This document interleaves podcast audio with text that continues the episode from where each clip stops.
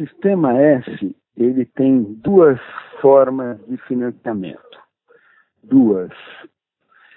Uma é uma contribuição compulsória, né, uma alíquota de imposto sobre a folha de salários. Para os trabalhadores do setor da indústria e do comércio, essa alíquota é alguma coisa em torno de 2,5%, 2,4%.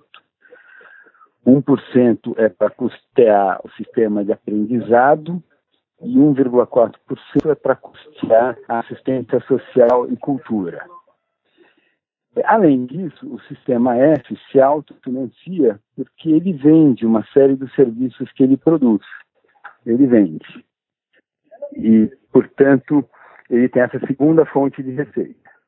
Ele onera os custos do trabalho porque ele representa uma alíquota de imposto sobre a folha de salários. Então, todo mundo que contrata um trabalhador tem que pagar uma alíquota de imposto sobre a folha de salários.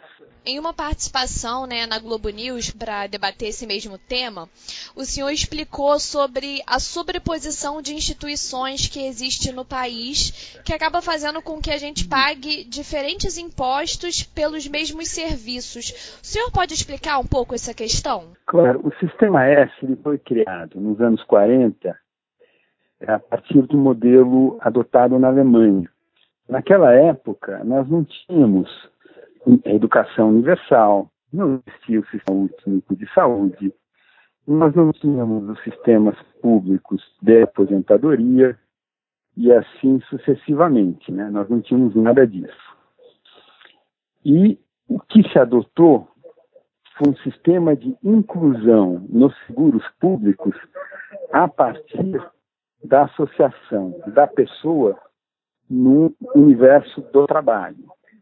Né? Então, se criou o sistema da, do comércio, da indústria, e ele se financiava a partir dessa alíquota de imposto sobre a folha de salários. O que ocorre é que dos anos 40 para cá, né, já se passaram 80 anos, ah, nós criamos o estado de bem-estar social brasileiro. Né? Hoje nós temos um sistema único de saúde, nós temos sistemas de aposentadoria público, né, INSS, praticamente universal. Né, se a pessoa não contribuiu para a aposentadoria, a gente tem a renda mensal vitalícia, temos benefícios para a terceira idade não contributivos. Se a pessoa trabalhou no meio rural, vai ter a, o sistema rural e assim sucessivamente. Finalmente, nós, né, nos anos 80 para cá, principalmente nos anos 90, nós universalizamos o sistema público fundamental de educação, ainda não universalizamos o médio, mas o fundamental já está universalizado. Então, nós criamos todas essas estruturas públicas e o sistema S ficou. E, portanto, uma série das funções originais do sistema S são hoje ofertadas pelo setor público. Inclusive, a União tem diversas escolas técnicas federais. Além de haver diversas escolas técnicas federais, há também redes de escolas técnicas estaduais. Né? Por exemplo, no estado de São Paulo, a gente tem a Fundação Paula Souza, que tem uma série de escolas técnicas, e outros estados têm as suas redes de escola técnica estadual.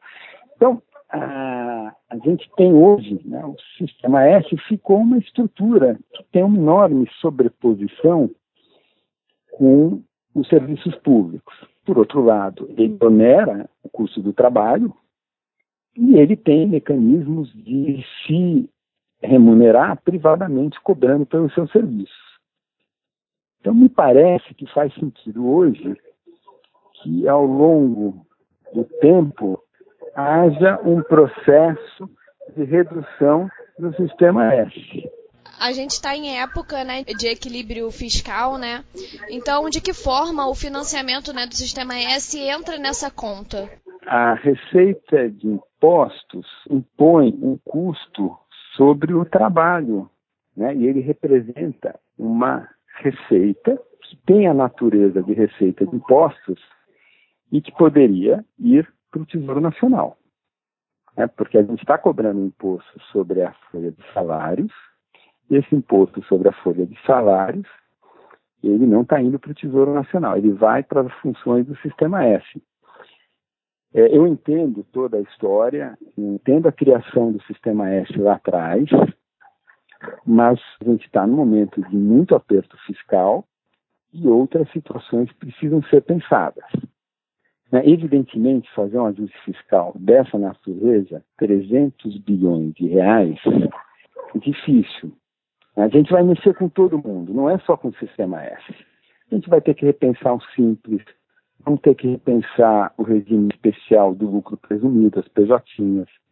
Vamos ter que repensar a isenção de dividendos no imposto de pessoa física. Vamos ter que repensar não cobrança, a gratuidade de universidade superior. Vamos ter que repensar benefício do abono salarial, que é um item do Estado do Bem-Estar Social brasileiro que está meio é, perdido. Então, tem uma série de coisas que precisam ser repensadas.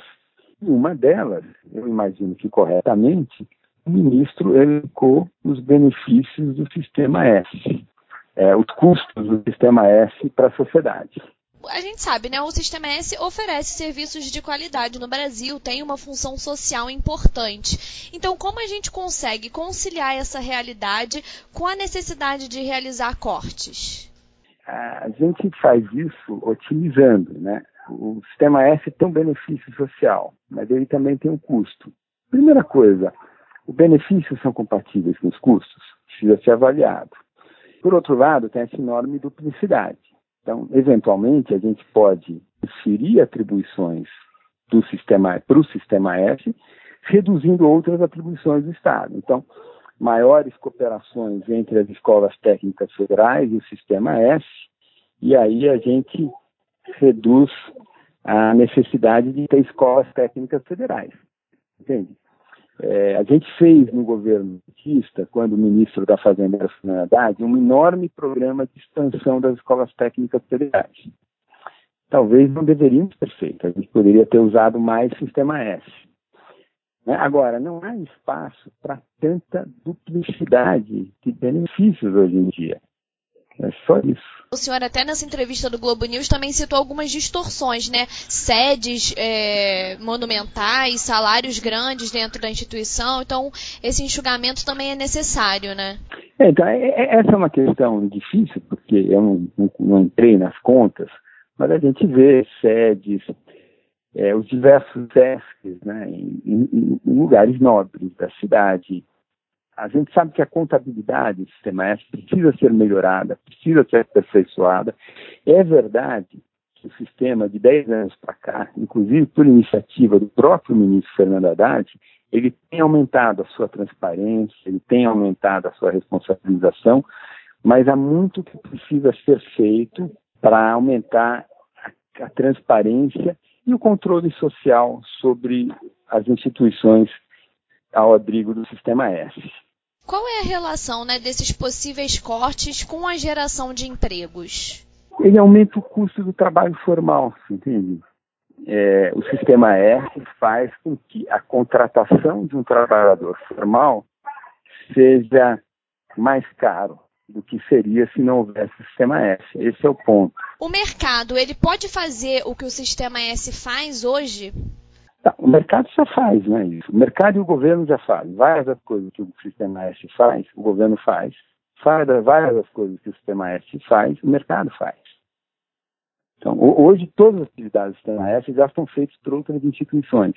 Isso não quer dizer que o sistema S tem que acabar, mas gente tem que repensar a forma de financiamento dele.